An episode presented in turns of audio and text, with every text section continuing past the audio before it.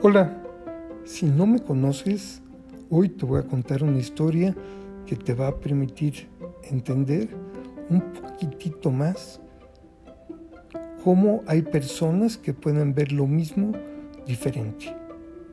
Y seguramente si esto es algo que te resuena y, y te has hecho esa pregunta, o está más bien en este momento de tu vida presente, es porque todo en esta vida pasa justo en el momento que tiene que suceder y siempre que sucede es lo mejor que puede suceder.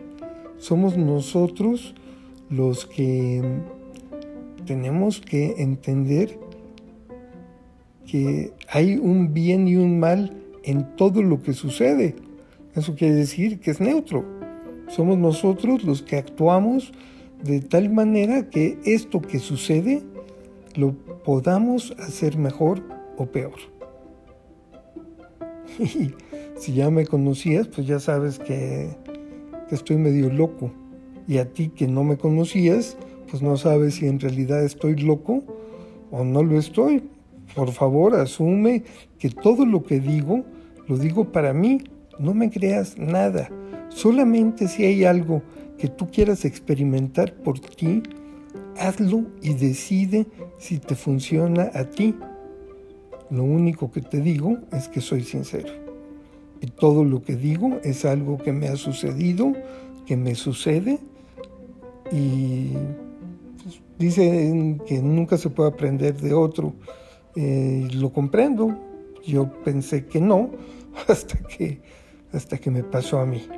Y cuando experimenté y vi y viví y sentí y, y aquí estoy, pues es que me funcionó.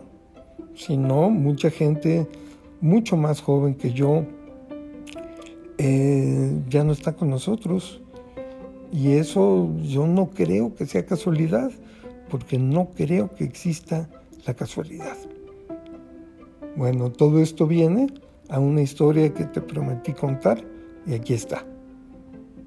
Para mí, mexicano, que vivo en la Ciudad de México, la ciudad de Medellín en Colombia y particularmente el municipio de Sabaneta, que está, si habláramos en términos de México, como en algún momento estuvo Coyoacán del DF, y después se fue expandiendo, expandiendo, y la ciudad ha ido, ha ido perdón, creciendo y este es un municipio el cual tuve la suerte de conocer y conocer a fondo y a donde mis vecinos de un lado pues eran pajaritos y arbolitos porque ya no había ciudad y era maravilloso.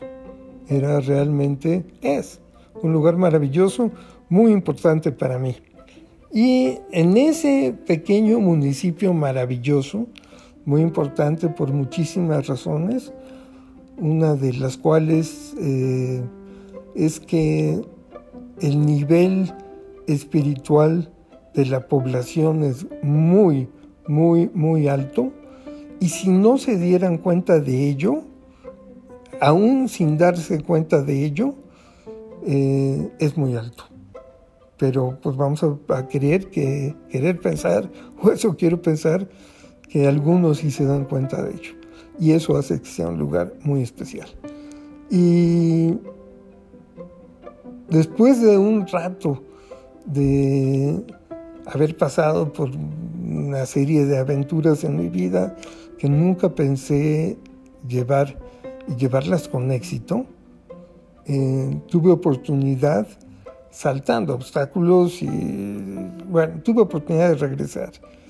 Y cuando regresé, que fue en marzo del año pasado, eh, pues había tenido una serie de contactos. Yo había estado enfermo, había tenido que ir al hospital y las otras personas que habían tenido que ir al hospital era el primer grupo de mexicanos que regresaba de esquiar y que tenía molestias diferentes a la influenza.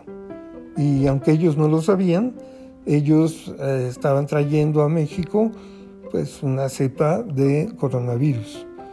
Y después de estar con ellos, volé en un avión primero a la ciudad de Panamá, a donde había vuelos que venían de Japón, de China, eh, de España, que estaba ya en un proceso de, de contagios avanzado, y nos metieron a todos en un avioncito a donde todos respiramos el mismo aire eh, y nos mandaron a Medellín. Y Medellín, ciudad sumamente importante para mí, pues al segundo día tenía eh, una enfermedad que nunca había sentido, ni tenido, ni, ni que me permitió salir a ningún lado. Estuve en cuarentena de 15 días autoimpuesta por lo mal que me sentía de una enfermedad que yo les juro que nunca antes había tenido. Y pues me conozco muy bien, he vivido conmigo toda mi vida y eso nunca lo había tenido. Y todas las medicinas que me recetaron los médicos apuntaban a una enfermedad que no curaban. Pero bueno, regresé a México. Y una vez que pasó una fase importante de la pandemia, aún sin estar vacunado, decidí regresar a Medellín. Y tenía mi boleto de avión y tenía la fecha del vuelo y cerraron el aeropuerto de Medellín y cerraron el aeropuerto de cualquier punto de Colombia y se cerró esa frontera. Entonces no podía ir. La línea aérea Aeroméxico me dijo, no hay bronca, vas a tener tu, tu boleto cuando, cuando quieras, cuando se abra la ruta, no te preocupes, no es culpa tuya y pues, no es culpa mía, ¿no? Lo cual se me hizo muy buena onda.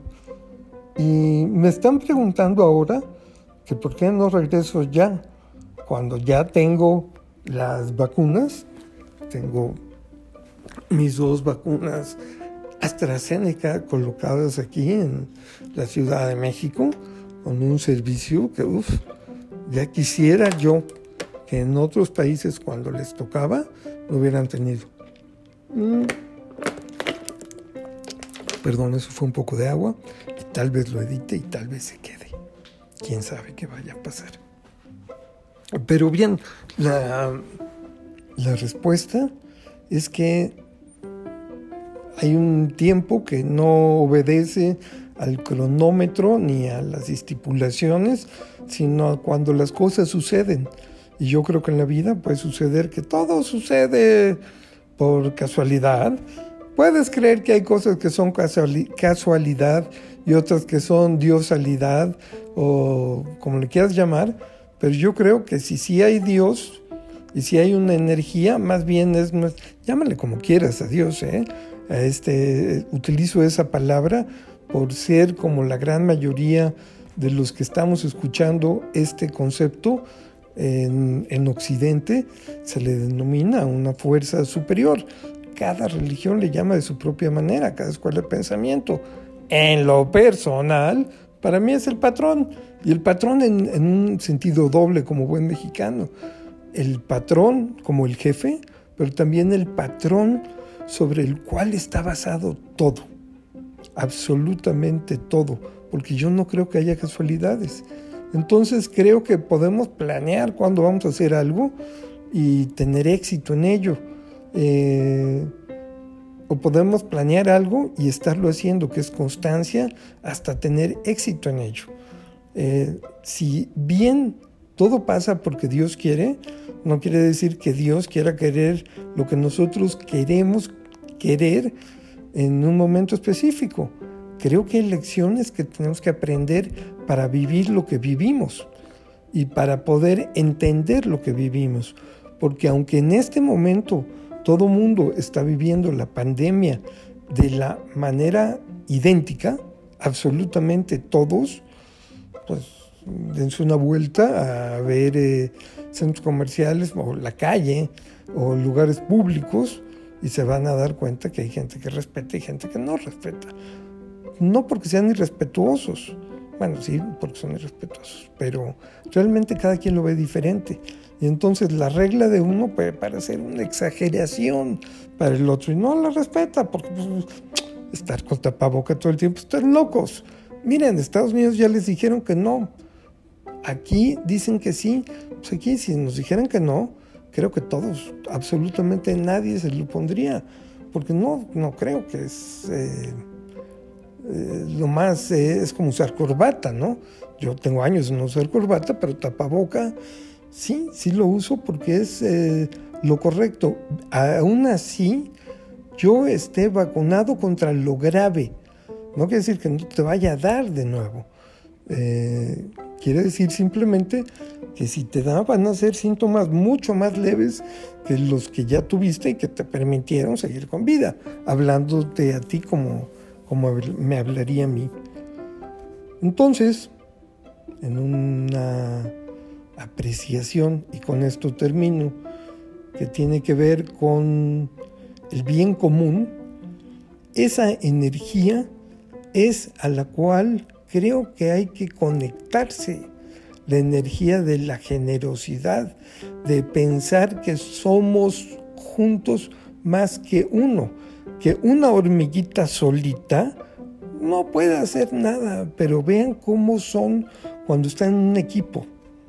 Y ese equipo yo le llamo el mismo barco.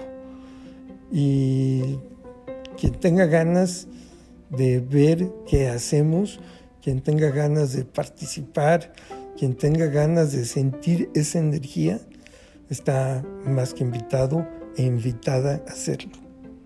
Muchas gracias, soy Sergio Lubeski y este es un podcast del proyecto El mismo barco. Gracias.